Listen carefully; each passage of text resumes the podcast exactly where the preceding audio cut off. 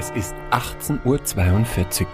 Sie hören Nerd Herd Radio.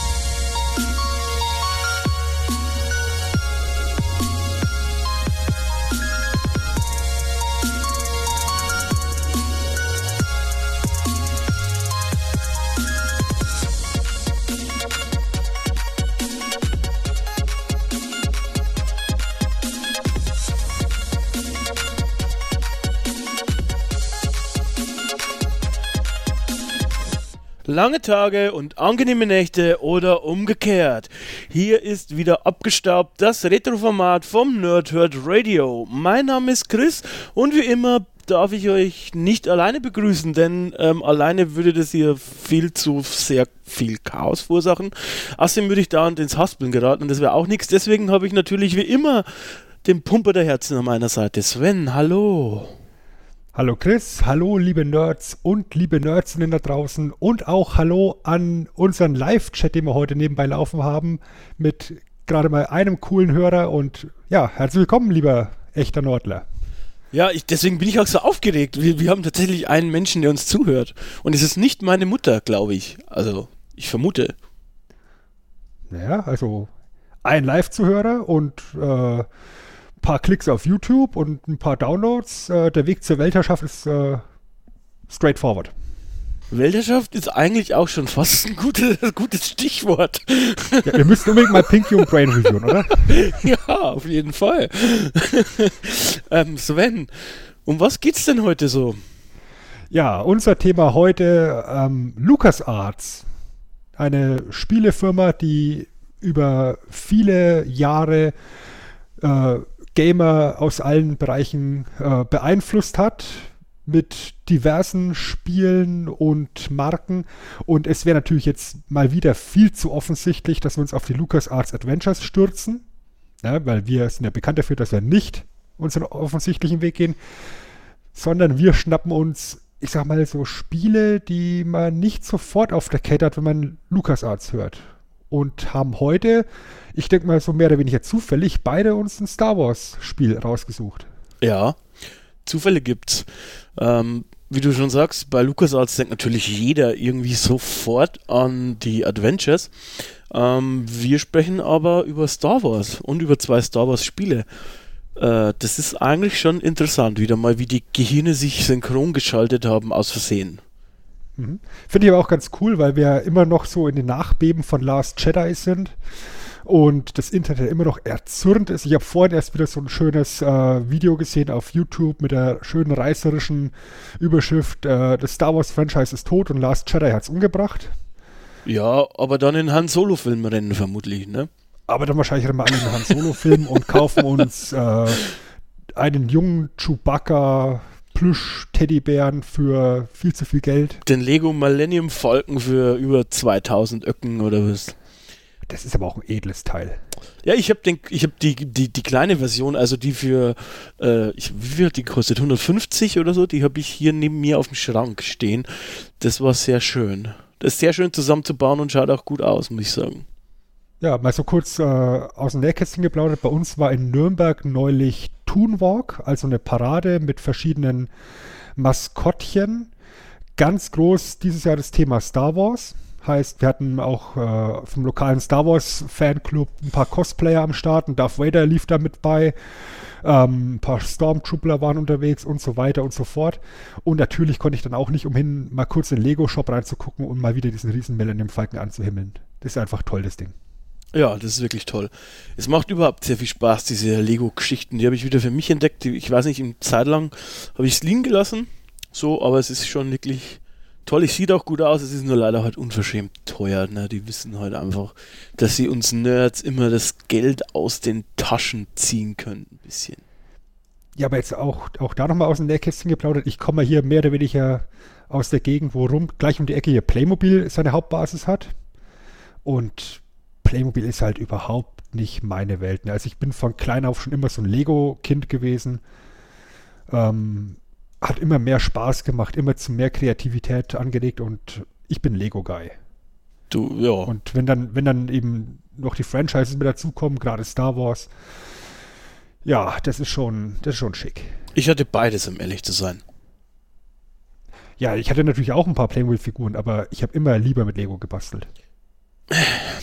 Ich weiß, es ist schick, dass man das, das trifft noch fast schon ein bisschen stark ab, aber es ist schick, dass man das so sagt. Aber ich, ich, ich war leider manchmal, glaube ich, zu doof damals für Lego. also ähm, irgendwie habe ich nicht immer, ich habe tausend Sachen geschenkt bekommen und ich habe nicht immer alles alleine zusammengekriegt. Irgendwie. Also ich heißt, dass ich ganz allein als kleines Kind mir so eine Lego-Spielfigur den Kopf in die Nase geschoben habe und der dann in einer größeren Aktion wieder rausgeholt werden musste, aber das ist eine ganz andere Geschichte. Bist du Homer J. Simpson? Der hat einen Malstift im Kopf, ne? naja gut, von Malstift, wie kommen wir da jetzt zu unseren Spielen? Hm, ich vermute gar nicht. Deswegen äh, beginne ich jetzt einfach mal. Und zwar möchte ich über Jedi Knight sprechen. Ja, Jedi Knight, was ist es eigentlich genau? Ähm, das Spiel dreht sich um äh, Kyle Katan, einem ehemaligen Offizier des galaktischen Imperiums, der eben heute jetzt als Söldner agiert und der gleich mal in der ersten Mission vom Spiel die Pläne vom Todesstern äh, stehlen soll. Das ist sozusagen irgendwie das Tutorial und naja gut, das erlebt man dann natürlich und im weiteren Verlauf vom Spiel wird man da erneut angeheuert und daraus entwickelt sich halt im Endeffekt ein Shooter, ja. Also das heißt, du spielst ähm, im Prinzip ohne, ohne Jedi-Kräfte, ohne alles. Ähm, so ein bisschen einfach nebenher auch so, äh, wenn, könnte man gut jetzt vielleicht mit der Filmgeschichte von Rogue One ein bisschen vergleichen.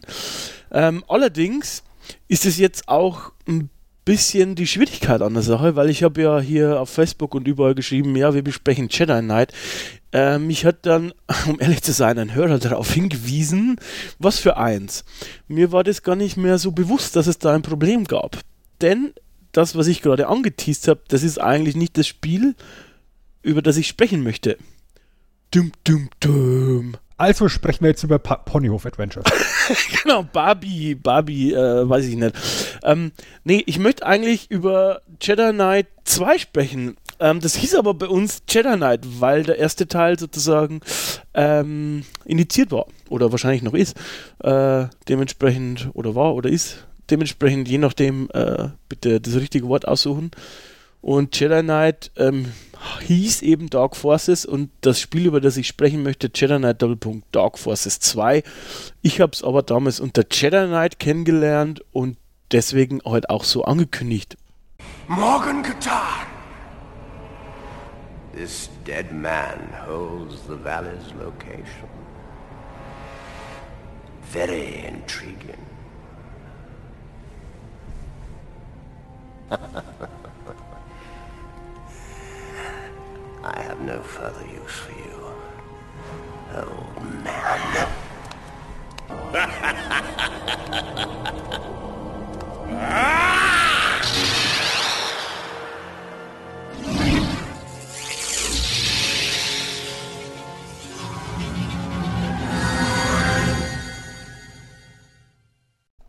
ähm, Im Prinzip kann man sich aber diese Einleitung merken, denn äh, es ist ähnlich. Also ähm, es spielt halt dann wieder äh, nach dem ersten Teil und auch nach Episode 6. Ähm, rausgekommen ist das Ganze, also das Spiel, über das ich sprechen möchte, am 9.10.1997 auf Windows damals. Und soweit ich mich erinnere, war es, glaube ich, komplett in Englisch mit deutschen Untertiteln und da waren es auch englische Untertitel. Ich glaube, es war irgendwie komplett Englisch. Ich habe nicht so viel verstanden damals, glaube ich. Ähm, es war aber es war eine tolle Erfahrung. Dazu komme ich äh, gleich nochmal drauf. Aber äh, warum ich hier das drin gelassen habe vorher mit dieser ganzen Anleitung ist, weil es das, das zweite Spiel, also das über das ich hier reden möchte, fängt ähnlich an. Ähm, du fängst quasi auch als normaler Soldat an und dann lernst du nach und nach deine Jedi-Kräfte kennen. Ja, also hier ist halt nicht der, der Todesstern das Ziel, sondern du erfährst halt am Anfang vom Spiel, dass eben halt ein dunkler Jedi, der halt überlebt hat, namens Jarek eben deinen Vater töten möchte. Oder wie ich früher gesagt habe, Jarek. Ähm und äh, dass der eben deinen Vater getötet hat. So ist es richtig. Und deswegen möchtest du natürlich äh, als guter alter Actionheld, was macht man da so, wenn? Rache. Natürlich, du möchtest diesen Jarek töten und äh, es beginnt sozusagen eine Reise. Du beginnst äh, mit ganz ja, normaler Shooterkost, die bleibt auch dem Spiel über erhalten, also du, die Elemente sind nie weg, aber was dazu kommt ist, du kannst ähm, mit einem Jedi-Schwert kämpfen und du kannst ähm, Kräfte der Macht entwickeln, und das äh, hat mich damals als Kind sehr beeindruckt. Ich habe nicht so viel verstanden. Also vielleicht gab es das Spiel auch auf Deutsch, aber ich hatte es auf jeden Fall auf Englisch. Und ähm, ich habe damals halt nur fasziniert vom Computer gesessen. Ich glaube, es war eine ziemlich gute Grafik. Es hat mich beeindruckt.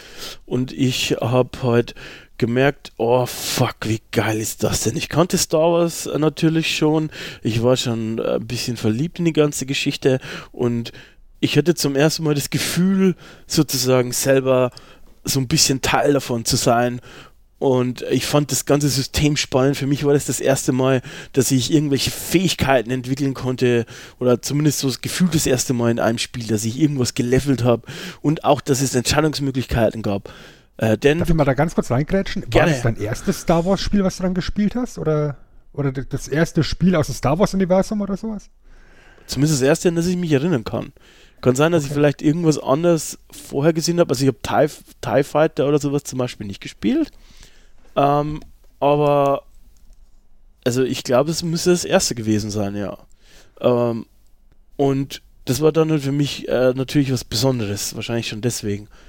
Und wie gesagt, äh, du, du, kannst halt dann sozusagen deine Kräfte steigern. Es gibt halt äh, Kräfte für die dunkle Macht, für die helle Seite der Macht und es gibt auch eine neutrale Seite der Macht in, in dem Fall.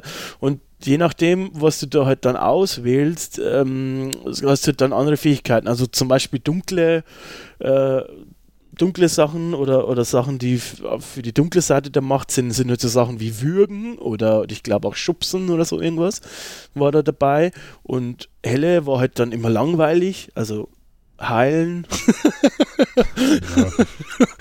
und so überbewertet. Zeug, überbewertet.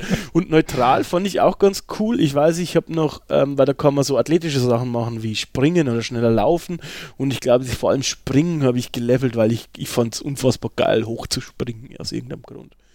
Ähm, ja, und das ist im Grunde eigentlich dann ähm, die Geschichte. Also du musst halt diesem Jarek hinterher reisen. Der hat selber irgendwie äh, sieben Schüler, sieben andere dunkle Jedi und die musste dann natürlich alle töten, weil äh, der Jarek-Mensch da oder der Jarek-Sith äh, eben halt dann da auch ähm, die Kräfte von dem, von denen irgendwie zieht, so irgendwie muss, war das und dann haben äh, ja, läuft es halt natürlich auf ein dramatisches Finish zu in einer epischen Kulisse und zwar im Tal der Jedi. Das verschollene Tal der Jedi. Da müssen wir hin. Und dort ähm, findet oder denkt Sherrick, dass er eben halt äh, ja die, die Macht hat ähm, oder die Macht findet, wieder ähm, die dunkle Seite ja zum, zum Erfolg zu führen und äh, sich selbst halt zum ähm, Emperor, wie sagt man das, Kaiser zum Imperator, Imperator ja. äh, zu machen. I am defenseless. Strike me down and the power of the dark side will be yours. I'm sure you haven't forgotten. I was the one who murdered your father. No, I haven't.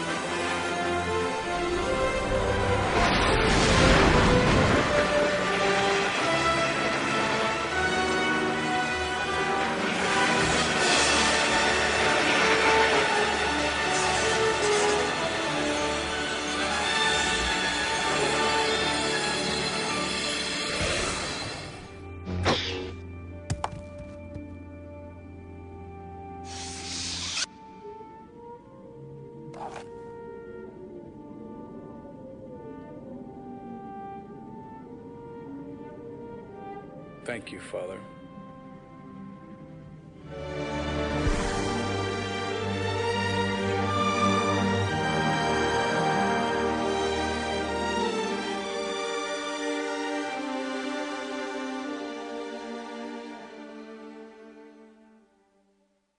Ja, und ich weiß noch, das war glaube ich auch, also ich weiß jetzt nicht, irgendwie habe ich gedacht, ich habe das früher gespielt als 97. Weil für mich ist es auch eins der ersten Spiele, die ich so in Erinnerung habe, wo ich wo ich wusste, dass es multiple Enden gibt, also gute und böse Enden, weil das war da auch so, je nachdem, ob du halt mehr gute Sachen gemacht hast und, und, und Fähigkeiten der hellen Seite hattest äh, oder halt mehr Fähigkeiten der dunklen Seite. Je nachdem passieren auch am Ende unterschiedliche Sachen. Und ähm, ich weiß noch, dass ich glaube ich, auf der hellen Seite durchgespielt habe und dann mein Bruder auf der dunklen Seite müsste das gewesen sein. Also wir sind quasi nebeneinander gesessen und haben es nacheinander gespielt. Unfassbar, was er früher alles gemacht hat.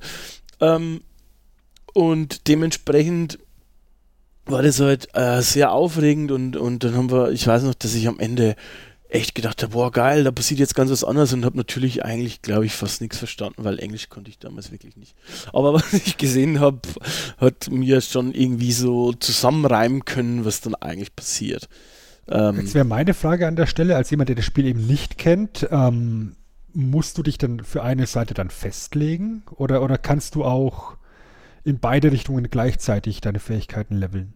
Also kannst du jetzt meinetwegen sagen, wie gesagt, ohne, ohne das Spiel zu kennen, das, du, kannst, du kannst vier Fähigkeiten entwickeln, du kannst zwei von der hellen und zwei von der dunklen Seite machen. Oder musst du dich in eine Richtung entscheiden? Nee, du kannst schon mixen sozusagen, aber du hast halt irgendwo ähm, dann auch Entscheidungsmöglichkeiten, die das, das Ende beeinflussen. Also A hast du ja dann in der Regel irgendwo ein Übergewicht und B geht es dann auch nicht nur auf, auf die Fähigkeiten, ähm, sondern du hast zum Beispiel am Ende auch, äh, musst du dich entscheiden, ob jetzt zum Beispiel deine treue Begleiterin, so deine Freundin oder Love Interest oder wie man das sagt, ähm, ob du die rettest oder nicht, weil die hat dann der Jarek äh, irgendwie als Geisel genommen und je nachdem, wie du dich da halt auch entscheidest, ähm, ja, geht halt dann das Spiel aus. Also das hat jetzt nicht nur was mit den Machtfähigkeiten zu tun, du kannst aber dich da sozusagen, mh, hm, ja, du bist jetzt nicht voll festgelegt auf eine Seite sozusagen. Okay. Äh, und genau. Was ich noch, ja, ja. ja ich, ich finde es ich auch interessant mit diesem Jarek oder wie er jetzt geheißen hat, ähm, dass eben so, so ein dunkler Jedi ist. Es ist eben so eine, so eine Sparte, die in den Filmen und im Kanon ja irgendwie noch in meinen Augen viel zu wenig beleuchtet worden ist, weil ja in den Filmen immer die Sith als absolut böse und die Jedi als absolut gut dargestellt werden, aber diese dunklen Jedi, das ist halt irgendwo so ein Bereich, äh, über den spricht man halt relativ wenig im, im, im Hauptkanon. Ja, ne? Genau, und äh, da an der Stelle kann ich mal einen kurzen Abstecher machen. Meine Lieblings-Star Wars-Bücher handeln über die Sith sozusagen. Das ist die Darth Bane-Trilogie. Ich weiß nicht, ob du die kennst. Nein, kenne ich nicht. Kennst nicht?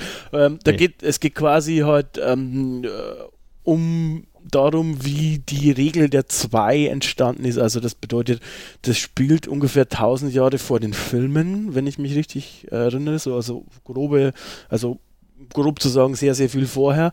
Und auch da war es natürlich schon so, dass es kurz vorher einen Krieg gegeben hat. Da war es aber noch so, dass die Sith ähm, und die dunkle Seite auch eine Armee hatte sozusagen und dass es auch viele Sith-Lords gab und das hat aber nicht funktioniert, unter anderem auch, weil natürlich jeder von denen böse war, sprich jeder von denen wollte Chef sein und hat den anderen verarscht und die haben sich auch also untereinander ein bisschen zerkeilt.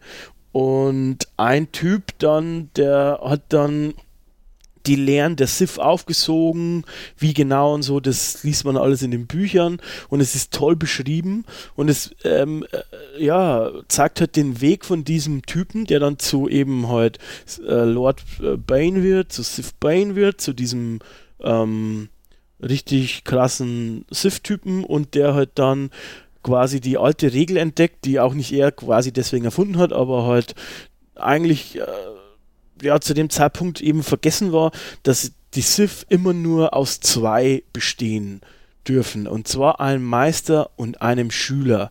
Und wenn es soweit ist, wird der Schüler den Meister töten und sein, sich einen neuen Schüler suchen, um das Wissen weiterzugeben. Und so sind sie am mächtigsten sozusagen, weil auch dann die ganze Kraft und alles in dem Meister liegt. Ähm, in den Filmen selbst ist das auch teilweise äh, gebrochen. Wenn man sich das mal so Revue passieren lässt, gab es dann teilweise eigentlich mehr wie zwei Siths im Endeffekt. Ähm, und hier eben auch. Und ich vermute das und auch eben heute die Tatsache, die ist wahrscheinlich die offensichtlichste, dass im ersten Spiel von Jedi Knight ähm, sozusagen äh, die, die Pläne für den Todesstern gestohlen werden, was ja quasi die Geschichte, wenn ich mich nicht alles täuscht, von Rogue One ist eigentlich. Mhm.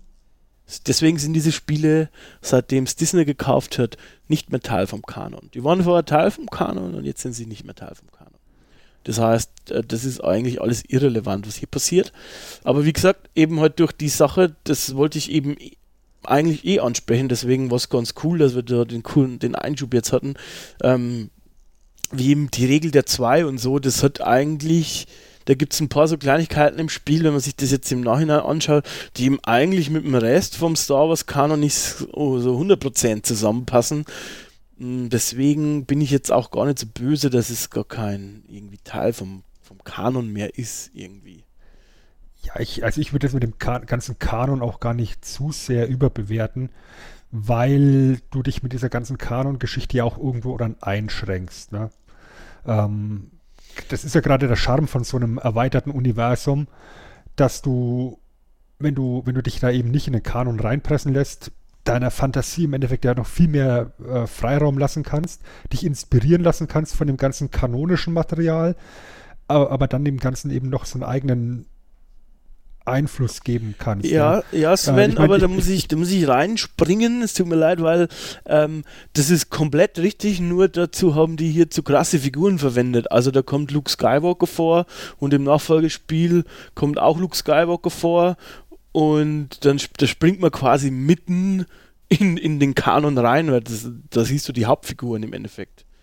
Okay. Deswegen ähm, ja, an sich hast du recht, aber dann darf ich halt auch nicht sozusagen direkt in die Hauptstoryline reingrätschen, wenn du verstehst, was ich meine. Da hast du natürlich recht. Und ich, ich meine, ähm, du hast jetzt gesagt, das spielt ja nach Episode 6. Ich, ja. Wie gesagt, ich, ich, kannte das Spiel jetzt nicht. Ich wusste nicht, dass da jetzt auf, auf Luke Skywalker äh, Bezug genommen wird. Ja. Dann hast du natürlich absolut recht. Ähm, alles, was halt nach Episode 6 war, war ja im Großen und Ganzen erstmal nur Material, was in den Büchern stand. Mhm.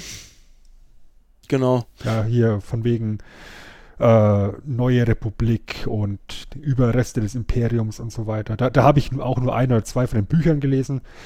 Wirklich viel habe ich da auch nicht äh, erwischt. Aber wenn du das so argumentierst, dann hast du natürlich recht an der Stelle. Ja, und ähm, ja, gut, er kommt halt vor, äh, in dem Sinne, also halt, ähm, glaube, Meister von der Jedi Akademie. Ähm, im, in, Im Nachfolgeteil ist es halt irgendwie noch krasser und ich glaube, es gibt auch einen vierten Teil, das dann, da spielst du auch nicht mehr Katan, Kal Katan, den du hier spielst, sondern äh, da spielst du dann quasi jemand anders und da ist halt dann Kal Katan zusammen mit Luke Skywalker irgendwie Chef von dieser Jedi Akademie. Also die Spiele haben sich da jetzt quasi in der Stelle nicht lumpen lassen. Ich bin mir nicht sogar sicher, ob man im Nachfolgespiel oder habe ich das geträumt. Ähm, das habe ich jetzt nicht recherchiert, weil ähm, ich, ich habe ja jetzt zu dem Teil mir nochmal Sachen angeguckt. Aber ähm, ich glaube, dass du da sogar irgendwie Han Solo und so triffst mit den Kindern. Er hat doch dann auch äh, Kinder in, in den Büchern und so. Ähm, bin ich mir jetzt gar nicht mehr so sicher, ob das nicht in den Nachfolgespielen auch war. Aber sei es drum. Könnt ihr gerne in den Kommentare schreiben, mich verbessern, mich auslachen, mich auslachen, dass ich keine Ahnung habe und irgendwie so Zeug. Also, ähm, aber von daher, die greifen da tief rein und müssen sich dementsprechend auch gefallen lassen, wenn es Fehler gibt oder, oder irgendwas, was komisch ist. Also, von daher, alles gut. Ja, aber wie gesagt, äh, so, so ein kanonisches Material. Das, ich meine, das entwickelt sich ja auch über die Jahre. Ich meine, das ist ja nichts, was irgendwann mal innerhalb von, von zwei Jahren oder so alles niedergeschrieben worden ist und seitdem feststeht, sondern die Geschichten werden immer weiterentwickelt, ja. Ähm, eins der Bücher, was wir beide auch sehr schätzen, Der dunkle Turm, der ist ja auch über 30 Jahre entstanden. Und wenn du, wenn du von vorne bis hinten alles liest, dann denkst du auch, ja, also irgendwo widersprichst du dir gerade schon ein bisschen, lieber Herr King.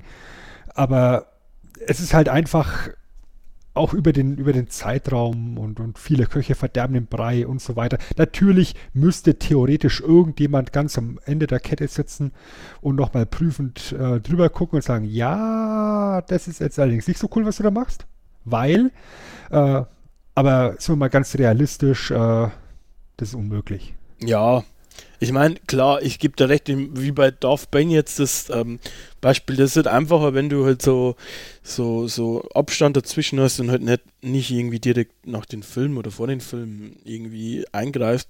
Das war halt hier ein bisschen anders. Ich fand es jetzt auch nicht schlimm oder so, aber ich kann es halt verstehen, dass dann jetzt nicht mehr Teil ist. Das ist eigentlich. Alles. Ja, vor, allem, weil du dann eben im Nachgang anfängst, irgendwelche Zwischenteile reinzuschieben, wie jetzt zum Beispiel eben Rogue One. Oder dann eben im Nachgang hier diese ganzen animierten Serien, Clone Wars und, und Rebels und wie es alle geheißen haben. Ja, und es würde auch also sogar mit der neuen, mit der neuen Trilogie kollidieren, im Endeffekt eigentlich. Ja, also, natürlich. Von daher war das eigentlich klar, dass es nicht mehr äh, passt, wenn die neue Filme machen möchten. Ja, da können wir direkt nachgucken, ob das Kind von Han Solo, was du jetzt vorhin erwähnt hast, dann tatsächlich damals schon Ben hieß. Oh, das weiß ich jetzt nicht mehr. Also ich habe, ich habe, ich, bin, ich bin mir tatsächlich nicht sicher, weil ich habe auch die Bücher gelesen. Vielleicht habe ich es auch in den Büchern. Äh, vielleicht bin ich das gerade durcheinander. Ich, ich weiß es nicht. Seid mir nicht böse. Ähm, aber ich hätte gedacht, ich hätte auch, ich habe so ein, vor meinem inneren Auge eine Szene, wo ich halt in Videospielgrafik durch diese Akademie gehe und da trifft man, trifft man Leia und Han Solo. Aber vielleicht ähm, träume ich das auch. Was ich nicht geträumt habe, definitiv, ist eine schicke Besonderheit von dem Ganzen, äh, was uns eigentlich ein bisschen zum äh, Command Conquer Podcast zurückführt, denn die ganze Handlung wird in Cutscenes erzählt. Und die Cutscenes, sie waren mit echten Schauspielern bestückt, was halt irgendwie ja, ich weiß nicht, damals habe ich das nicht trashig gefunden, glaube ich. Ähm, kann ich habe keine Erinnerung dazu, wie ich das gefunden habe, um ehrlich zu sein. Ähm, ich habe mir das jetzt natürlich noch mal ein bisschen angeguckt. Äh, ich sage mal so, es ist interessant. Und es schlägt irgendwo tatsächlich auch wieder die Brücke zu unserem Freund Luke Skywalker. Ja. Mark Hamill, der in Wing Commander auch äh, die Cutscenes selber eingespielt hat. in Wing Commander 3 und 4. Ja. Immer schön behäbig seinen etwas plauzigen Bauch durch die Gegend geschoben hat. Ja, jeder so wie er kann, ne? Ja. Also ich meine, du hast ja, du hast ja keinen plauzigen Bauch, von daher kannst du da nichts durch die Gegend. Da kann ich leider nicht mitreden. Ja. Also äh, sei froh. Sei einfach froh. ähm, ja, und das, das Ganze hat er dann natürlich irgendwie so, ja, B-Movie-Charme oder C-Movie-Charme äh, oder irgendwie D-Movie-Charme ähm, ist natürlich schon übel, vor allem aus heutiger Sicht. Generell aus heutiger Sicht muss man sagen, äh, das ist ein frühes 3D-Spiel. Die Sachen kannst du eigentlich heute nicht mehr angucken. Also die kannst du maximal noch angucken, so wie ich, weil ich, weil mir das Herz aufgeht, weil ich mich daran erinnere, wie ich mit meinem Bruder da gespielt habe und äh, ja Nostalgie halt, aber also ernsthaft kannst, da kriegst du Augenkrebs bei solchen Dingen. Das ist leider einfach schwierig gealtert. Ja, das, das ist halt generell so, dass äh, 3D-Grafiken oft sehr schlecht altern. Also gerade die, die Anfangsphasen, wenn alles einfach nur schöne Polygone sind, ohne großartige Texturen, dann kann es halt nach ein paar Jahren einfach nicht mehr gut angeguckt werden. Ja, da gucke ich auch in deine Richtung Final Fantasy VII. äh, ja, das, das halt auch sieht auch nicht so wahnsinnig toll aus. Ja, ja. ja. Insofern, da, da, bin ich immer ganz, ganz äh, großer Freund von 2D-Grafik. Ich muss auch sagen, ähm, dass, dass ich zum Beispiel finde, dass, dass so die, die Anfangs, in Anführungszeichen Ego-Shooter, sowas wie Doom oder Duke Nukem 3D, an der Stelle tatsächlich ein bisschen besser gealtert sind, finde ich. Das ist richtig, ja. Ja gut, die tricksen halt auch so mit 3D ein bisschen, also. Ja, und dann kommen dann halt hier die echten Polygone, die echten 3D-Grafiken ja. und den siehst du halt das Alter an. Ja, das ist, das ist Aber nicht nur eben bei, bei solchen Filmen, äh, nicht, nicht nur bei solchen Spielen, sondern eben auch bei, bei Filmen aus der, aus der Zeit, die dann anfangen mit CGI zu arbeiten. Das wirkt dann alles etwas, ja, wie du es gerade gesagt hast, B, C, D, Y-Movie-mäßig. Ja, weil das kann man halt leider teilweise dann selber schon besser machen. Ähm, gut.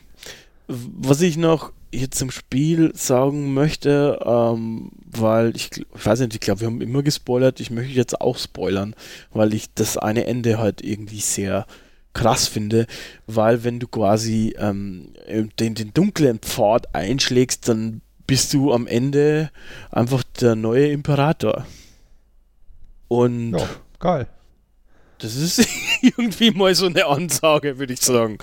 Ähm, gut, bei, bei der hellen Seite ist es halt so, dass äh, lustigerweise, obwohl sie vorher tot äh, aus, also so aussieht, dass sie stirbt, deine Freundin natürlich nicht tot und du baust ein Denkmal für deinen Vater und für noch einen anderen Jedi und du denkst, okay, das ist aber jetzt irgendwie quasi Hollywood-Kitsch und der zweite Teil ist so irgendwie so richtig auf die Fresse halt, wenn du äh, böse bist.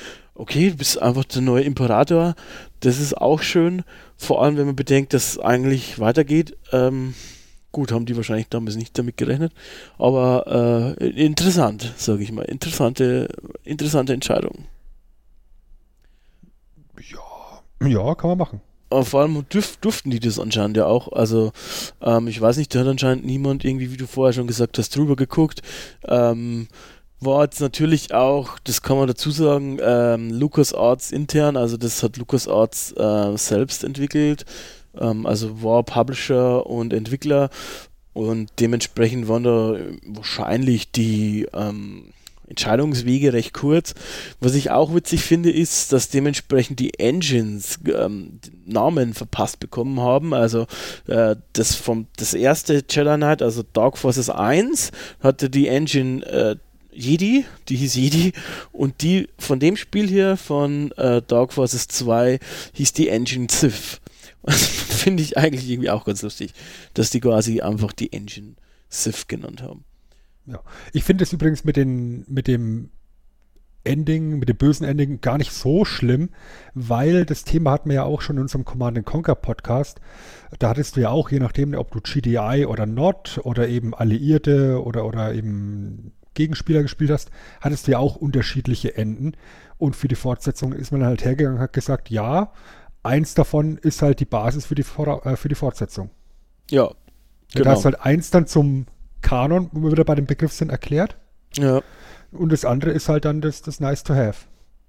Ja, gut, schlimm ist jetzt vielleicht auch übertrieben, aber ich fand es halt irgendwie geil, dass man so irgendwie, im Englischen würde man sagen, dass man die Guts hat, ja, irgendwie sich am Ende hinzustellen, ja, ich bin irgendwie der Imperator.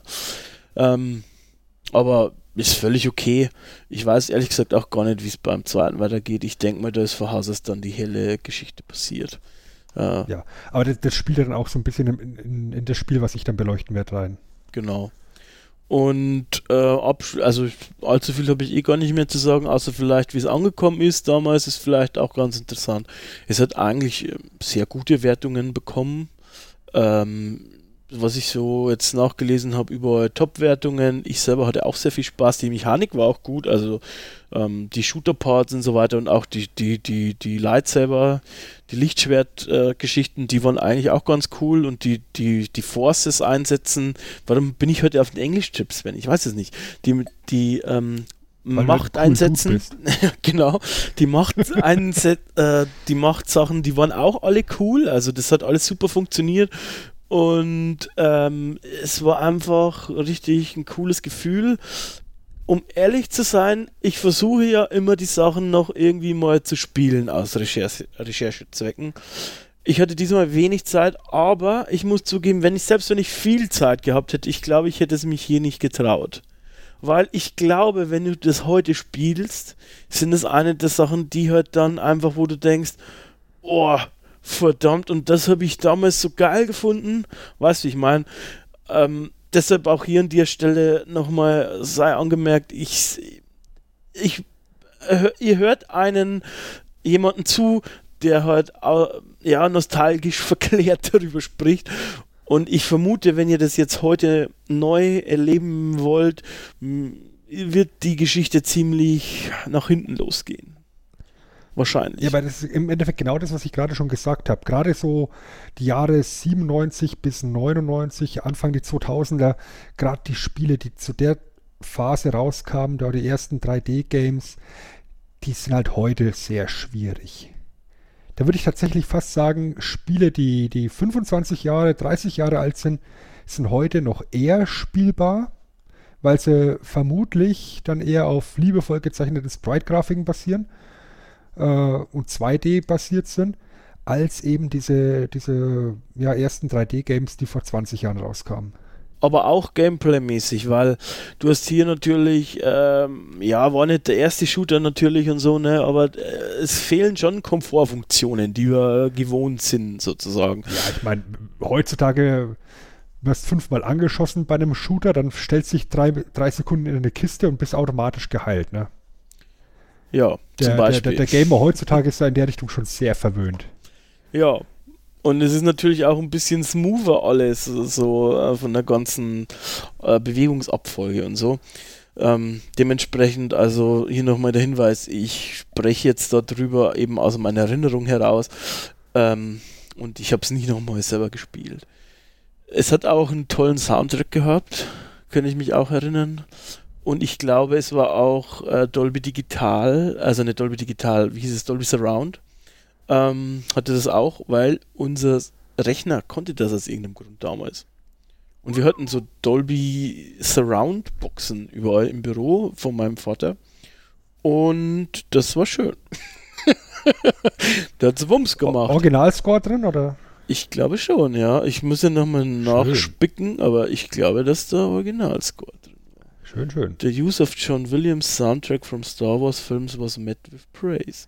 Ja, ähm, ja, das sollte man definitiv mit Praise treffen. Ja, ähm, also wie gesagt, ein Spiel, wenn ihr es jetzt nicht kennt und ihr habt äh, keine Angst vor den äh, Bedenken, die wir gerade geäußert haben, gerne einfach versuchen. Äh, von den Spielen ist auch jetzt, ähm, glaube ich, ist der Quellcode offen, sozusagen, äh, für jeden offen. Das heißt, es gibt sicherlich einige Fangeschichten sind da am Start. Dementsprechend ist eine schöne Sache. Äh, für mich war es halt einfach damals echt, ja, der Shit. Ähm, ein Multiplayer habe ich nie gespielt. Es hat einen Multiplayer, keine Ahnung, wie der ist. Interessiert mich auch nicht. Der Singleplayer war einfach mega cool. Ich, ich konnte Leute rumschmeißen und würgen und springen, Junge. Uh! Star Wars! yeah. Yeah. Story of my life. Seitdem mache ich das jeden Tag. Ja, du halt, ja. Ich, ich, ja. ich, ich sitze vor meinem Rechner auf der Arbeit und pupse. Naja. Naja, solche Leute braucht man auch. Die muss man nämlich würgen und rumschubsen und draufspringen. ja, da bin ich zuständig, das ist korrekt. So, Sven, ich würde sagen, das war's eigentlich von meinem Spielchen, aber wir wären ja nicht Sven und Chris, Chris und Sven abgestaubt, wenn du nicht auch noch ein Spielchen in der Hinterhand hättest. Und was geht's Absolut. denn bei dir? Ich finde es toll, dass wir tatsächlich da, ohne uns groß abzustimmen, mal wieder unheimlich viele Parallelen gefunden haben. Mein Spiel ist nämlich auch der zweite Teil einer Serie. Mein Spiel ähm, ist auch, wie gesagt, ein Star Wars-Spiel und äh, ganz deutlich bist du auch einer der Bösen. Es geht um TIE Fighter. Eine Weltraumsimulation, ähm, die zum ersten Mal erschienen ist im Jahr 1994 für MS-DOS. Ähm, das ist auch die Version, die ich am meisten gespielt habe. Die war schön Text, äh, also Bildschirmtexte auf Deutsch. Es gab im Jahr 1995 nochmal eine CD-Version davon. Da gab es dann auch Sprachausgabe auf Englisch. Die war richtig gute Sprachausgabe. Äh, das Sound ist nochmal ein bisschen aufpoliert worden. Geil. Und verbessert worden.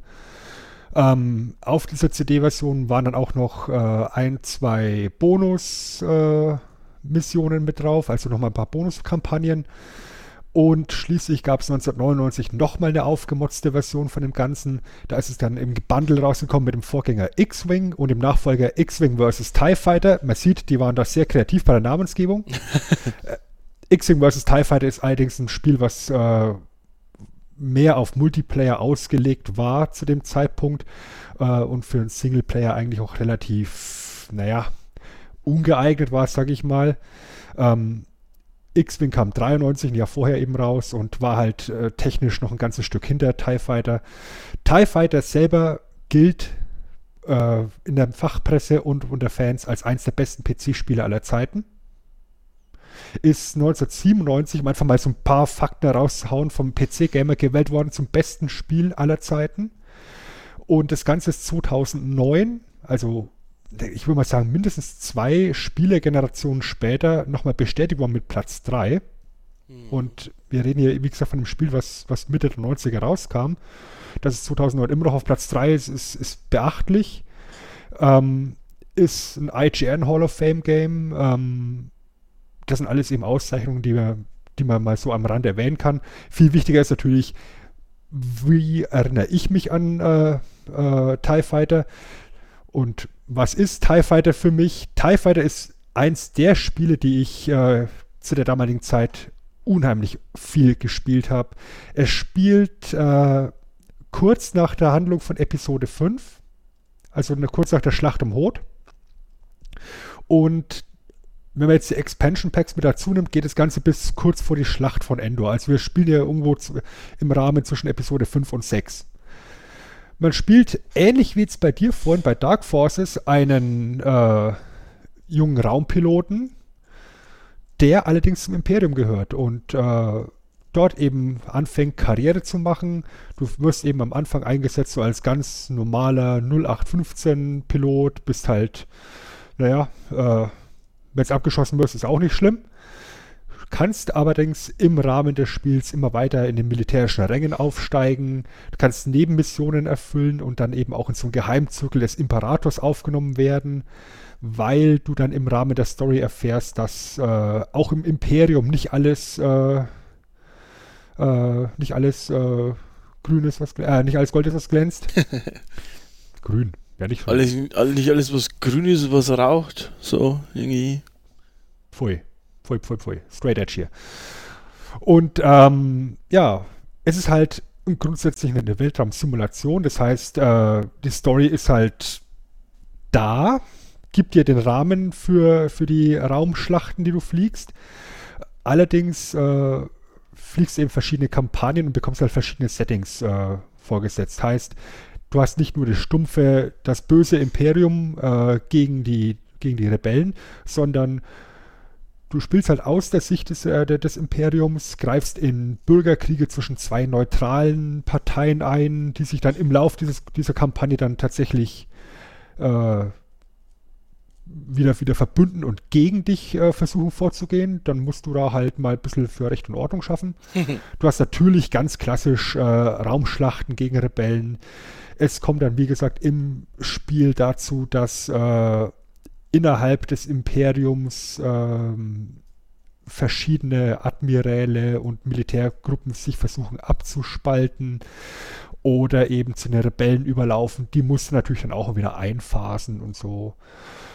Ja, und wie es halt so ist bei so einem Aufstieg, du bist halt am Anfang eben, ja, ersetzbar, bekommst da auch nur so 0815 TIE Fighter, der halt dann halt auch nichts ist, ne? Mhm. ist halt zweimal dagegen gepustet und das Ding fällt auseinander.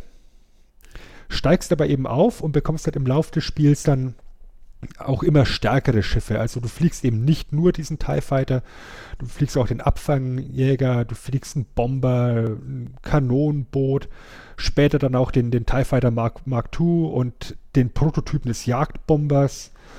Und dann hast du schon richtig Feuerpower unterm Hintern und dadurch, dass du eben nicht nur gegen Rebellen kämpfst, sondern eben dann am Ende auch gegen imperiale Abtrünnige oder tatsächlich auch gemischte Schlachten, äh, hast du halt jedes Mal bei jeder Mission so, so ein unterschiedliches Look and Feel mhm. und musst dich halt jedes Mal auf äh, andere Gegnertypen einstellen. Grundsätzlich klingt das Ganze nach einer, nach einer tollen Weltraumballerei. Ist es auch.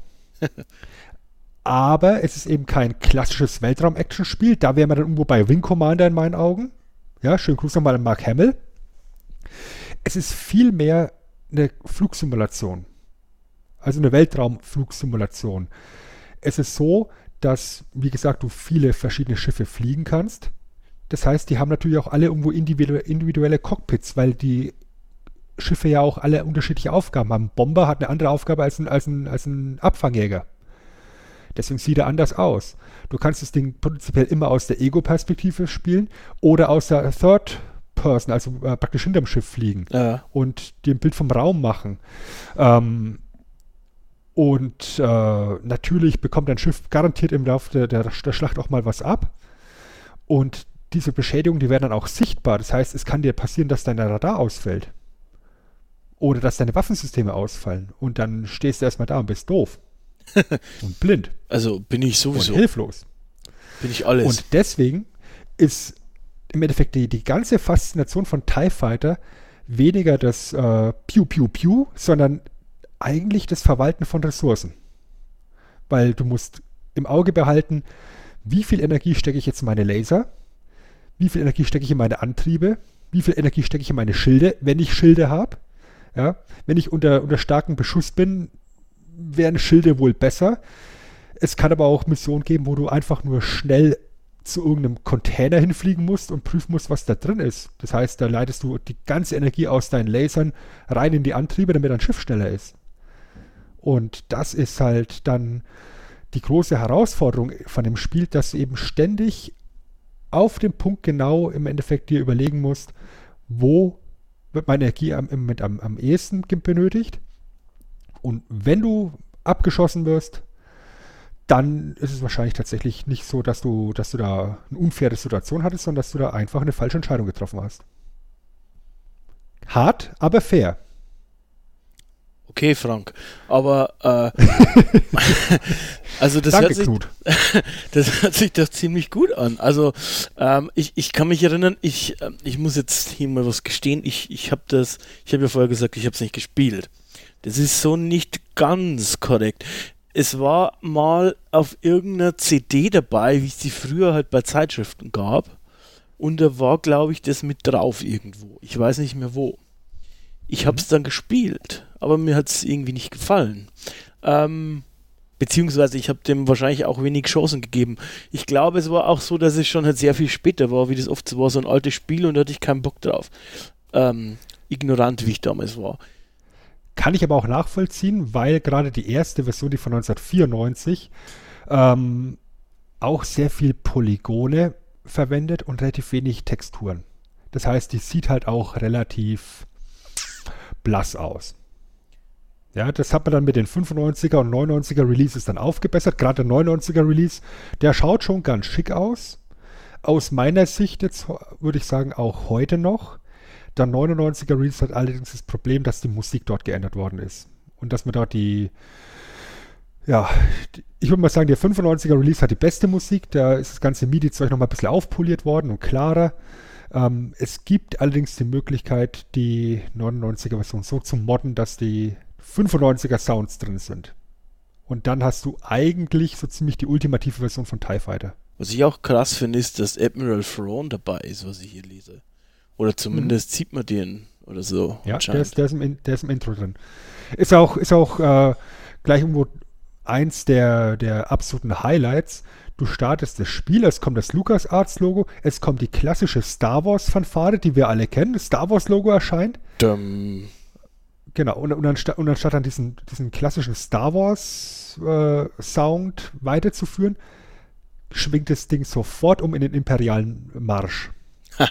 und du weißt direkt, ähm, dass jetzt hier eine ganz andere Situation ist.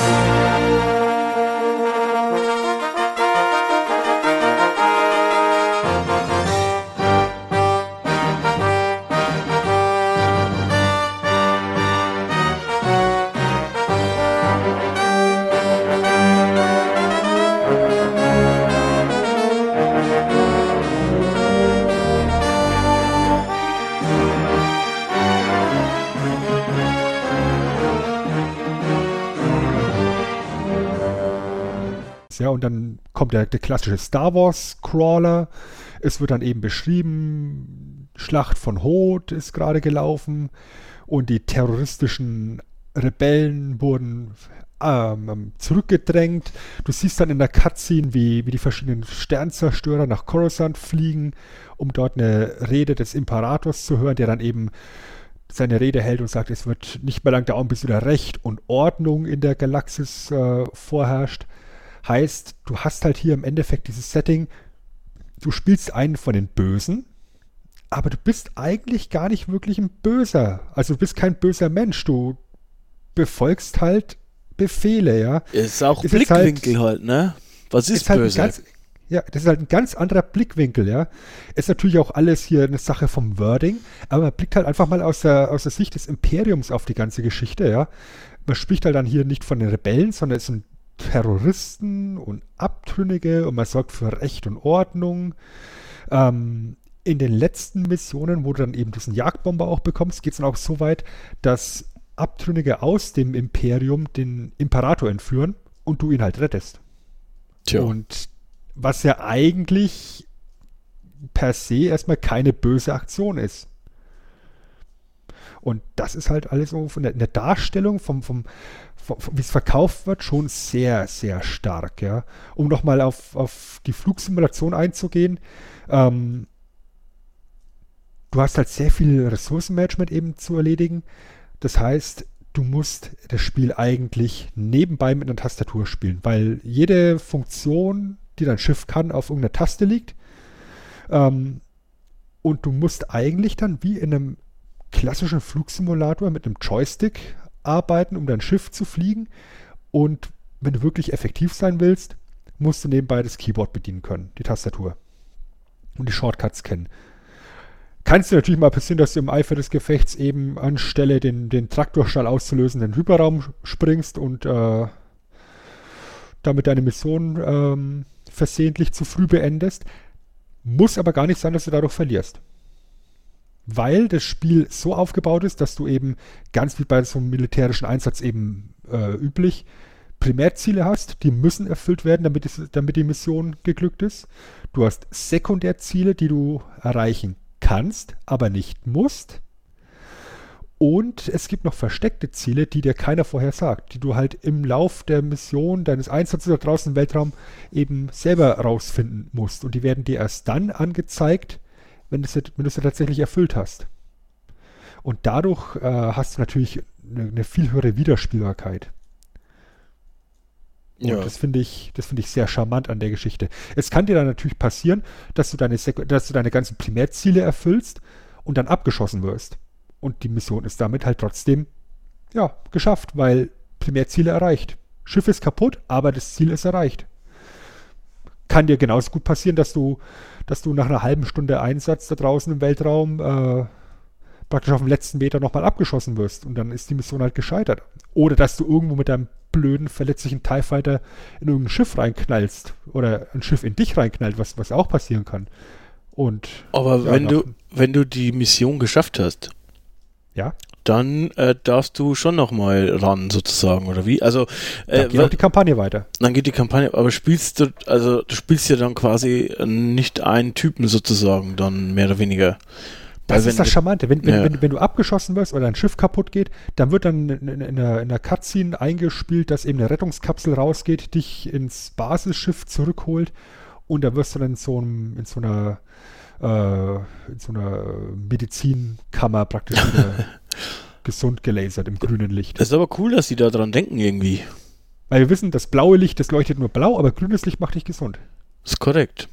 Sylvester Stallone hat das schon gesagt. Genau. Und das, das ist eben auch so eine charmante Lösung. Und glaub mir, du wirst oft abgeschossen, gerade am Anfang eben. Diese TIE Fighter, die halten halt überhaupt nichts aus. Ähm, und da kommt halt auch wieder dieses, dieses Star Wars-Feeling, was du in den Raumschlachten, in den Filmen auch siehst. Ja, du hast halt immer gefühlt, na, ich sag mal, in den Filmen 10 X-Wings gegen 200 TIE Fighter. Und die TIE Fighter sind halt von der zahlenmäßigen Überlegenheit absolut äh, in, in der Überzahl, aber halten halt nichts aus. Und genau diese, diese Situation hast du hier auch. Du bist ein imperialer Pilot, das heißt, du bist im Normalfall in der Überzahl. Mhm. Aber du bist verletzlich. Das ändert sich dann aber auch im Laufe des Spiels. Ja, gerade wenn du dann eben gegen andere imperiale Piloten äh, kämpfst oder wenn du tatsächlich mal dann in den Hinterhalt gerätst, das kann dir auch passieren. Dann stehst du auf einmal da, hast noch vielleicht zwei Wingmen Ja. und äh, hast auf einmal sechs X-Wings gegen dich und dann denkst du, okay, jetzt müssen wir aufpassen, jetzt müssen wir strategisch vorgehen. Das Coole ist, dass deine Wingmen auch auf dich hören. Das heißt, äh, du, du, gibst denen jetzt den Befehl, die sollen sich jetzt auf das und das Ziel konzentrieren und dann machen die das auch und äh, machen das sogar relativ smart. Relativ smart für 90er Jahre Verhältnisse halt. Ne? Verstehe. ja. Aber es, es kommt halt dann gerade dadurch auch diese, diese unterschiedlichen Philosophien kommen halt gut rüber, ja. Dass du, gerade wenn du eben in diesen, in diesen schwach gepanzerten und, und, ohne Schilde, ohne Hyperraumantrieb ausgestatteten Schiffen unterwegs bist, äh, dass du halt eine ganz andere Philosophie im Imperium hast. Die haben halt viele, viele Piloten und viele, viele Schiffe. Da macht es nichts, wenn mal fünf kaputt gehen. Und bei den Rebellen, die haben halt viel geringere Ressourcen. Die, da, da, da, da tut jedes Schiff weh, was sie verlieren. Und deswegen sind die auch besser ausgerüstet, haben dickere Schilde, sind eventuell schneller. Der A-Wing ist ein absolutes Arschgesicht zum Bekämpfen. Ja, und, und so gut wie jeder, so gut wie jedes Schiff, was, die, was das Imperium hat, ist in einem 1 gegen 1 Kampf im A-Wing unterlegen. Bis relativ spät im Spiel dann. Weil es langsamer ist, weil es schlechter bewaffnet ist, weil es schlechtere Schilde hat, wie auch immer in einem 1 gegen 1 Dogfight hast du halt gegen A-Wing erstmal schlechte Karten. Was du natürlich auch machen kannst in dem Spiel, und das, das äh, kann man auch mal anrechnen, wenn man sagt, ja, ich habe jetzt eigentlich keinen Bock auf große Simulation, ich möchte jetzt einfach mal so ein bisschen Raumschlacht-Action und einfach mal so schön Piu, Piu, Piu genießen.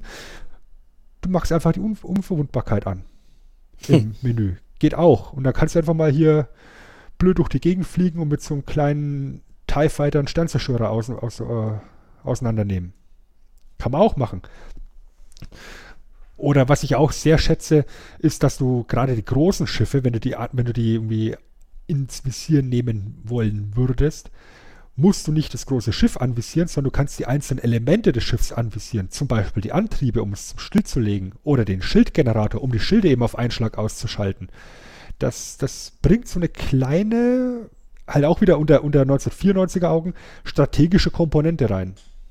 Warum zur Hölle gibt es denn so ein Spiel jetzt quasi nicht? Das frage ich mich auch. Also, was, äh, es ist ja nicht das erste Raumschlachtenspiel nee. unter Star Wars Banner. Ähm, das ist auch nicht das erste Star Wars Spiel, was ich gespielt habe. Das erste Star Wars Spiel, deswegen meine Frage vorhin, war tatsächlich Rebel Assault. Ja, und das ist ja damals der System Seller gewesen fürs CD-ROM-Laufwerk. Hat er auch seine, seine ähm, Videosequenzen und war im Endeffekt ein Rail-Shooter. Wenn wir das Ganze mal ganz nüchtern runterbrechen. Und war halt irgendwo an Episode 4 angelehnt. Aber es war halt doch sehr eingeschränkt. Und meine Befürchtung wäre halt, dass man wahrscheinlich vom Look and Feel eher wieder in so eine Richtung gehen würde, als äh, eben in diese, in diese TIE Fighter Richtung. Battlefront und Battlefront 2 jetzt aktuell, ich meine, gerade in Battlefront 2, da bist du ja, glaube ich, auch auf der imperialen. Seite unterwegs. Äh. Aber gibt dir halt auch nicht wirklich diese Freiheit und äh, Oh, ja, das, also, dieses Fass machen wir besser nicht auf. Nee. also ähm, äh, am Battlefront 2 und eigentlich auch schon am 1, aber speziell am 2 ist so viel falsch ähm, das wenig richtig ist. Ähm, ja, äh, gut, ja, du hast recht. Also, die würden vermutlich halt so einen AAA-Titel draus machen und das, das wäre kein AAA-Titel, weil es eben halt ähm, eine Nischengeschichte wäre und das würde sich nicht jeder kaufen wollen. Wahrscheinlich genau. liegt es daran. Es ist halt so, es ist halt wirklich hier ein ganz klarer Fokus auf diesem, auf diesem Realismus und auf der Simulation. Und ich weiß halt nicht, inwieweit eine, selbst wenn es eine Star Wars gebrandete Flugsimulation ist, eine Flugsimulation heute für die großen Einnahmen sorgt. Ja, ich weiß nicht, wie viele Leute eben von früher noch TIE Fighter kennen. Ähm, ich würde das Ganze eben skeptisch sehen. Wahrscheinlich würde man dann eher so ein, so ein klassisches Action-Geballer-Spiel draus machen. Und da würde irgendwo sein mein, mein, mein äh, Retro-Herz ein bisschen bluten. Ja. Also gerade wenn ich mir da vorstelle, um das Ganze eben auch möglichst äh, profitabel rauszuballern, wäre wahrscheinlich dann auch eine Konsolenversion absolut notwendig. Mhm. Und ich habe ja gerade schon gesagt, du musst hier sehr viel mit der Tastatur arbeiten. Ähm, ich wüsste nicht, wie du alle wichtigen Funktionen auf, auf, auf einer Konsolentastatur unterbringen möchtest. Ja, das, ja gut. Ja, also, weißt du, du, du, du brauchst ja schon alleine drei Tasten, um es einfach mal ein bisschen auszuholen, drei Tasten zur Energieversorgung von Laser, Schilden und Antrieben. Ja? Mhm. Du brauchst eine Taste, um, um zwischen Laser, Ionenkanonen und äh, Raketen umzuschalten, also die Waffensysteme zu bedienen. Du brauchst verschiedene Tasten, um die, um die Geschwindigkeit zu regulieren. Heißt, du kannst grundsätzlich mehr oder weniger stufenlos deine Geschwindigkeit einstellen, mit Plus und Minus von mir aus, ja. Und du kannst mit einer Taste auf der Tastatur äh, einstellen, geh auf 33% äh, Leistung, geh auf 66% Leistung, geh auf volle Leistung oder mit der Extra-Taste gleiche meine Geschwindigkeit meinem Ziel an. Also Mhm. Also gerade wenn du dann hinter, dich hinter Raumschiff klemmst, drückst du einfach nur auf Enter und das Schiff nimmt automatisch die gleiche Geschwindigkeit an wie dein, wie dein Ziel. Was unheimlich charmant ist, wenn du in den Dogfight gehst. Und dann eben, wie es das Imperium eben macht, dich hinter deine Gegner klemmst und sie halt abknallst.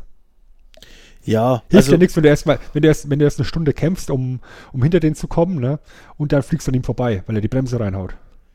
Ja gut, ich, ich, ich denke mal, man könnte man könnt schon irgendwie, wenn man das möchte, es auf, auf Controller münzen, das wäre wahrscheinlich nicht ideal.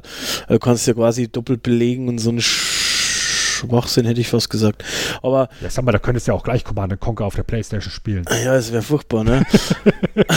ich weiß nicht, wer das gemacht hat. Ähm, Mann, Mann, Mann, Mann, Mann. Du vergisst auch nix. Ähm, ja, grundsätzlich werden wahrscheinlich so Fans von so Spielen auf Star Citizen hoffen oder so. Also ich meine, das ist ja, das möchte ja auch so Weltraumschlachtenmäßig irgendwie unterwegs sein. Und ja, ist schade. Irgendwie, das ist halt auch so ein Phänomen.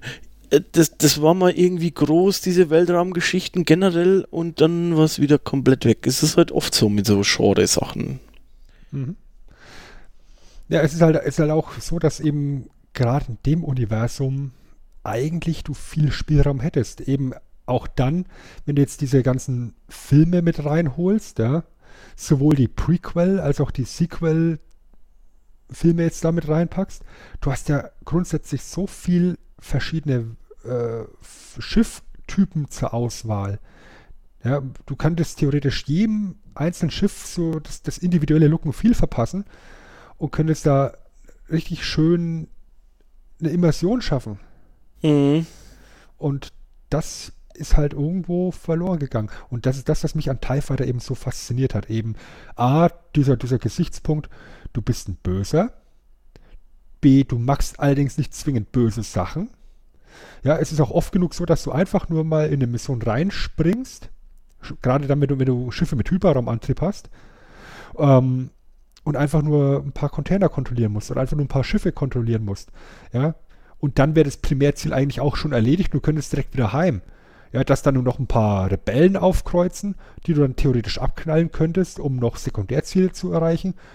Kannst du machen, musst du aber nicht. Mhm. Was, was auch sehr charmant ist, ähm, wir hatten ja gerade die, die Rettungs-Cutscene angesprochen, wenn du eben so einen TIE Fighter fliegst oder einen TIE Bomber, die ja keinen Hyperraumantrieb haben, da siehst du dann zu Beginn der Mission, wie die, wie die Schiffe aus dem, aus dem Sternzerstörer abgelassen werden. Und das ist auch nochmal so eine Kleinigkeit, die das Ganze wirklich nochmal nett machen. Weißt du, hörst dann eben dieses Mäp, Mäp, Mäp. Weißt du, dass das Schiff jetzt gleich startet, dann wird es mit so einer riesengroßen Zange aus, im Weltraum ausgesetzt, wird losgelassen und dann los geht's. Ja. Ja, Mhm. und das ist, das ist schon schick. Oder dass du eben auch äh, teilweise dann bei Bomber-Einsätzen deine, deine Bewaffnung auswählen kannst. Ob du jetzt eben lieber schnelle Raketen möchtest oder langsame Protonentorpedos oder vielleicht sogar noch viel langsame Raumbomben, die gegen Jäger oder so absolut nichts bringen, weil, sie, weil die zu langsam sind, aber halt so eine, eine, eine Raumstation oder so komplett kaputt hauen können. Also für, den, für das Jahr, irgendwie hast du schon ziemlich viele F F Möglichkeiten. habe ich das Gefühl. Absolut. Und wie gesagt, das Setting ist halt, ja, also ich würde jetzt nicht sagen Kanon, weil es ja praktisch zwischen den Episoden 5 und 6 spielt. Ja, also es hat aber den richtigen Abstand, wenn, wenn ich da dazwischen springen darf. Es hat den richtigen Abstand irgendwie von, oh cool, du siehst mal irgendwie Leute, die du kennst oder so. Es ist aber nicht zu nah dran, also wie wir es vorher bei Jedi Knight haben, irgendwie, dass du das Gefühl hast, das, das springt da rein, sondern es hat irgendwie den angenehmen Abstand von, so von wegen, du bist Teil davon, aber du hast noch genügend Freiheiten irgendwie. Genau, weil du bist ja, also du siehst dich ja nie, ja? du bist ja immer nur aus der aus der Sicht des Piloten, du bist namenlos im Endeffekt.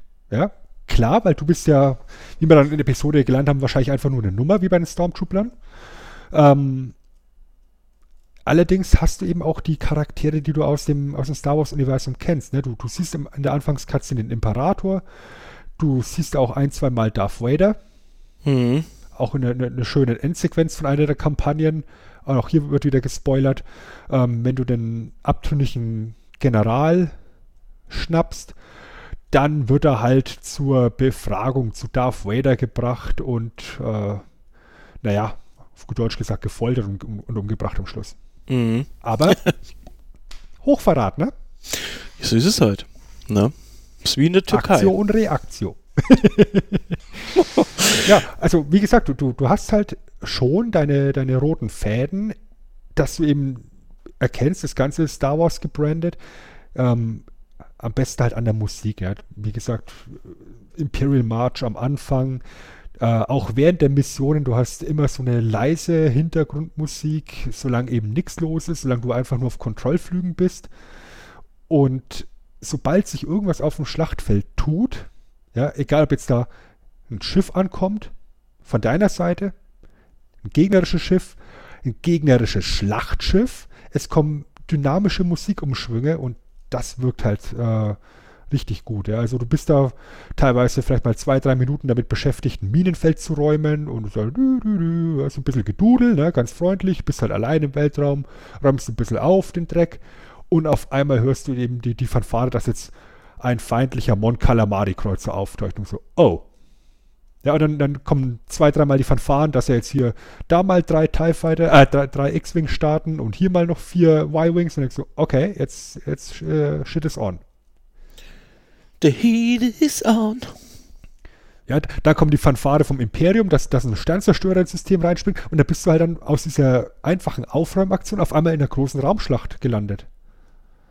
Das ist cool. Das, und das, das hat schon was, ja. Und äh, das, das hat wahnsinnig Spaß gemacht. Und wie gesagt, diese, diese Nebenstory, dass du dann eben in den Zirkel des Imperator aufsteigen kannst, was halt für dich persönlich nichts anderes ist, als dass du halt ein, dickes Tattoo auf dem Arm bekommst. naja. Hat aber was. Weißt du, äh, gerade dann in der Talkie-Version, äh, die kann man sich auch heute noch sehr gut anhören. Das ist gut gesprochen. Ähm, sehr atmosphärisch alles. Äh, das, das hat schon was. Auch dann in der Nachbesprechung, im Debriefing, wenn du dann eben nochmal mit deinem Vorgesetzten dich unterhältst und der sagt, du kannst ihn fragen, wie erfolgreich war die Mission, was haben wir erreicht, mhm. was habe ich persönlich erreicht. Mhm. Ja, also das ist halt nochmal so ein, so ein kleines Bonus-Feature, wo du halt dann tatsächlich auch so das Gefühl hast, alles, was du jetzt machst, die Entscheidung, die du triffst, die wirken sich halt aus. Wenn du jetzt ja. nur deine Primärziele erreichst, dann sagt er halt, ja, wir haben unsere Ziele erreicht. Äh, und dann fragst du, und was habe ich erreicht? Dann sagt er, ja, nichts Besonderes. We have received a distress call from the Thai advance plants at Omar. They are under attack.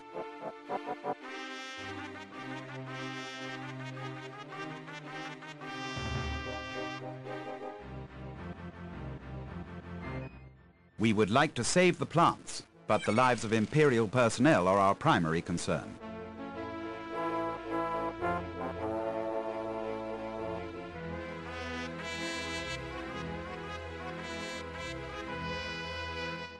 Three TIE defenders from Alpha Group will hyper in to assist in the evacuation of all remaining personnel.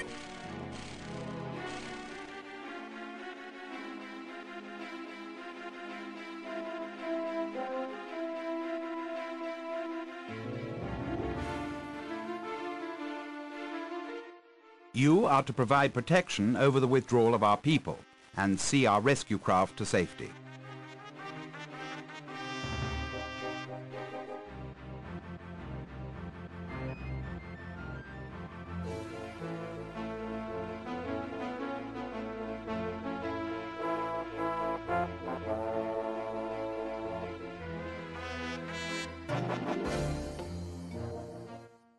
Das gibt halt auch ein schönes Bestätigungsgefühl, also ein schönes Feedback halt. Das ist auch immer wichtig bei Spielen. Ein Genau. schönes Feedback zu haben und zu geben. Genau, und das ist halt dann eben auch dieser Replay-Value, der da drin steckt. Mhm.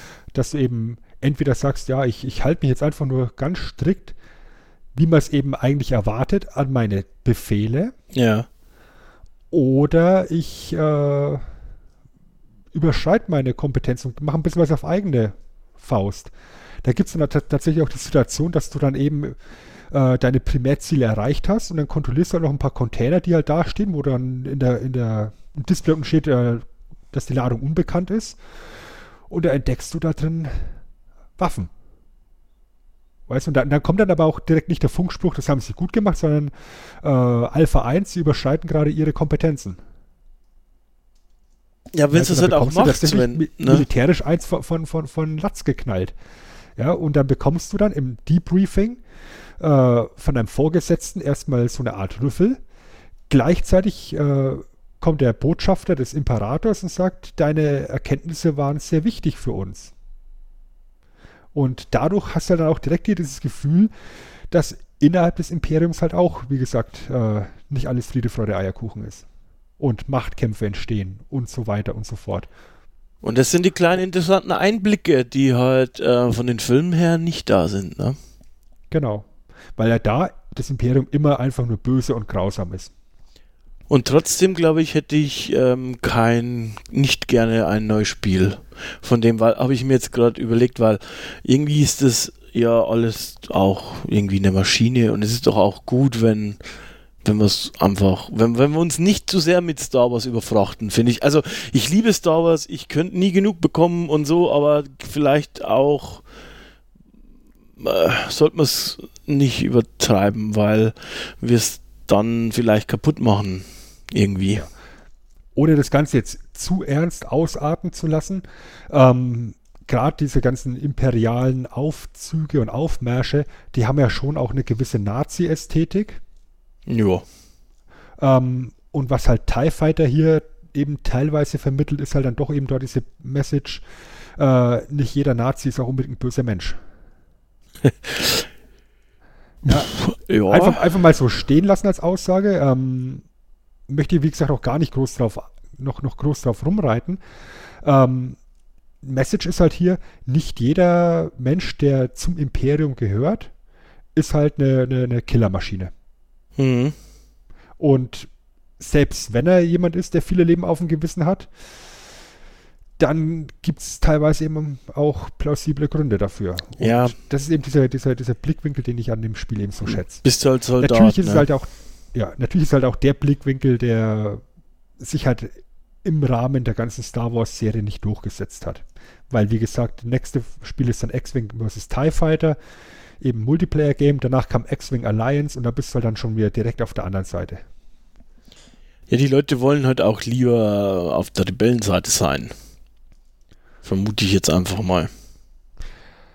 Also ich muss ganz ehrlich sagen, ich, ich habe X-Wing gespielt. Ähm, das war halt auch noch deutlich behäbiger und langsamer und technisch nicht so ausgereift. Da merkst du schon, dass in dem einen Jahr bis zu TIE Fighter sich viel geändert hat. Das hat mir eben nicht so gut gefallen und da kam ich überhaupt nicht rein.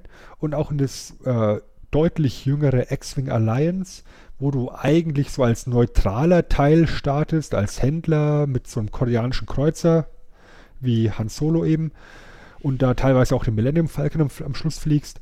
Ähm, ja, war, war ganz nett, aber letztendlich hat mir da diese, diese TIE Fighter, dieser TIE Fighter Ansatz tatsächlich am besten gefallen. Ja, Das als hat sich ich, einfach am, am, am besten angefühlt und, und gespielt und, und ja, als ich selber X-Wing Alliance war teilweise etwas überladen für meinen Ja. Geschmack und äh, da, hat- da hat TIE Fighter einen ganz guten, ganz guten Mittelweg gefunden. Ja, als ich selber gerade gesagt habe, ähm, weiß ich nicht, war ich mir selber schon nicht mehr sicher, weil gerade wenn man auch so Jedi-Zeug spielt, spielen ja doch auch gerne die Leute Sith. Ähm, von daher, ich weiß nicht. Ähm, ist nur so, äh, man kann so, ja, also ich weiß nicht, also das Spiel, also wenn du es so beschreibst, äh, finde ich es schade, dass ich es selber nie gespielt habe, um ehrlich zu sein. von daher, vielleicht hole ich das mal nach. Was ich dir empfehlen kann, so aus der eigenen Erfahrung, du kannst es theoretisch auch mit Tastatur und Maus spielen. Dann kannst du schon mal den Tennisarm vorprogrammieren.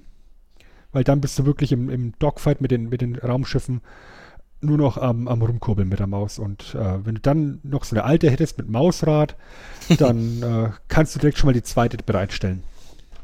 Okay, das heißt, man muss vorher die, die äh, irgendwie mit dir ins Gym gehen und dann üben, also Muskeln aufbauen. Oder alternativ den guten alten Joystick wieder auspacken. Was ist eigentlich mit dem Joystick passiert, Sven? Weiß ich nicht. Also so viele Joysticks, wie ich auf dem Gewissen habe aus meiner C64-Phase, ähm, wahrscheinlich sind sie ausgestorben. Ja. Da, wahrscheinlich haben wir C64-Spieler einen ganz äh, entscheidenden Anteil daran getragen. Also ich habe am Amiga, glaube ich, war das Summer Games. Gab's jetzt auf dem Amiga auf schon, oder? Summer Games, äh, ich, ich weiß nicht, alleine, glaube ich, drei Joysticks kaputt gemacht. Oder so. Das war, Decathlon und so ein Quatsch. ja, wunderschön. Ja. Das war noch Zeit, als man noch richtig geschwitzt hat im Kinderzimmer. beim Computerspielen. Ja. Heute sitzt du ganz entspannt hier auf deinem Sofa und, und drückst hier nur, nur zwei Knöpfchen oder so. Und alles läuft von selber und früher hast du dir noch einen Tennisarm gewedelt. War jetzt eine gute Vorbereitung auf die, auf die Pubertät. Ich wollte gerade sagen, das lasse ich jetzt einfach mal so stehen. Hast du einen Tennisarm gewedelt? Kann man mal machen. Tennisarm wedeln, würde ich sagen. Jo. Ähm, Ja, also so aus, aus meiner Sicht wäre es dann auch zu TIE Fighter. was mich Wie jetzt gesagt, ist, ist aus meiner Sicht tatsächlich eins der Spiele, das diese ganzen Lobpreisungen und Hudeleien absolut verdient hat. Und das jetzt nicht nur aus, aus äh, meiner nostalgischen Perspektive, sondern auch rein objektiv, äh, weil es wirklich ein, eine, gute, eine gute Message und gutes Gefühl rüberbringt. Was mich jetzt interessieren würde, wäre eigentlich, was die Leute da draußen für Star Wars Spiele gern gespielt haben. Ich meine, ich selbst habe äh, noch ganz oben auf der Liste, das ist jetzt aber noch nicht ganz alt genug, glaube ich, für uns. Ähm, Knights of the Old Republic, ähm, natürlich. Aber sonst würde mich schon interessieren, was haben, was haben die Leute, was habt ihr da draußen noch irgendwie für Star Wars Spiele gerne gespielt? Was sind denn eure Highlights? Das, das wäre schon ganz nett zu erfahren. Übrigens, was auch eins meiner absoluten Star Wars Highlights ist, und äh, das kann man eigentlich für jedes Franchise sagen, wa- was sich damit befasst, die Lego-Varianten. absolut, absolut traumhaft. Es hat immer so einen schönen Lego Humor. Star ne? Wars ist immer geil. Mhm. Das ist richtig. Wobei die, also ich habe da meistens mehr geguckt als selbst gespielt, um ehrlich zu sein. Ja, ich muss zu meiner Schande gestehen, das allererste Spiel, was ich auf der Playstation überhaupt jemals auf Platin durchgeballert habe, war äh, Lego Star Wars Episode 7 hier. Wie ist es? Ähm, Force Unleashed. Force Unleashed, das war doch ein anderes Spiel. Was war, oder wie hieß es? Nein, äh, äh, äh, For, Force, Force Awakening. Nein. Das, das, das 7? eh, eher Force Awakening, glaube ich. Weil Ja, Force genau. Unleashed, das war quasi hier dieses, ähm, da hast du so ein, auch so ein Jedi-Schüler, was nicht, auch Richtig, ein. Sith-Schüler oder irgendwas. Ja, ja. Das hatte ich auch. Ähm, das habe ich mir vorbestellt, weil es hat sehr geil ausgesehen und dann habe ich, glaube ich, ja, eineinhalb Stunden gespielt und habe es weggeschmissen. so Ja. viel Hast, dazu. du, hast natürlich recht. Äh, vor lauter Force kann man mal durcheinander kommen. Ah, auf jeden Fall. Lauter Force. Sven, dann würde ich aber sagen, dass wir an der Stelle schon am Ende sind, oder?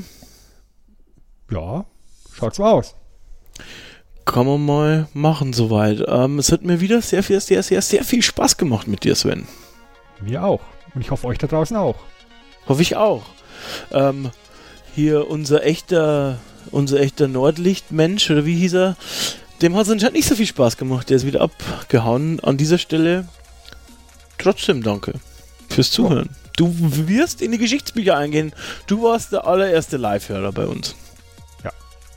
Kannst dir jetzt einen äh, virtuellen Orden, äh, wahlweise Rebellen oder Imperial aussuchen und dir an die Krawatte pappen. Wenn Mhm. du Krawatte trägst. Ja, und später werden dich alle ver verbannen und, und auslachen, dass du nicht mal diese legendäre Episode bis zu Ende hören konntest.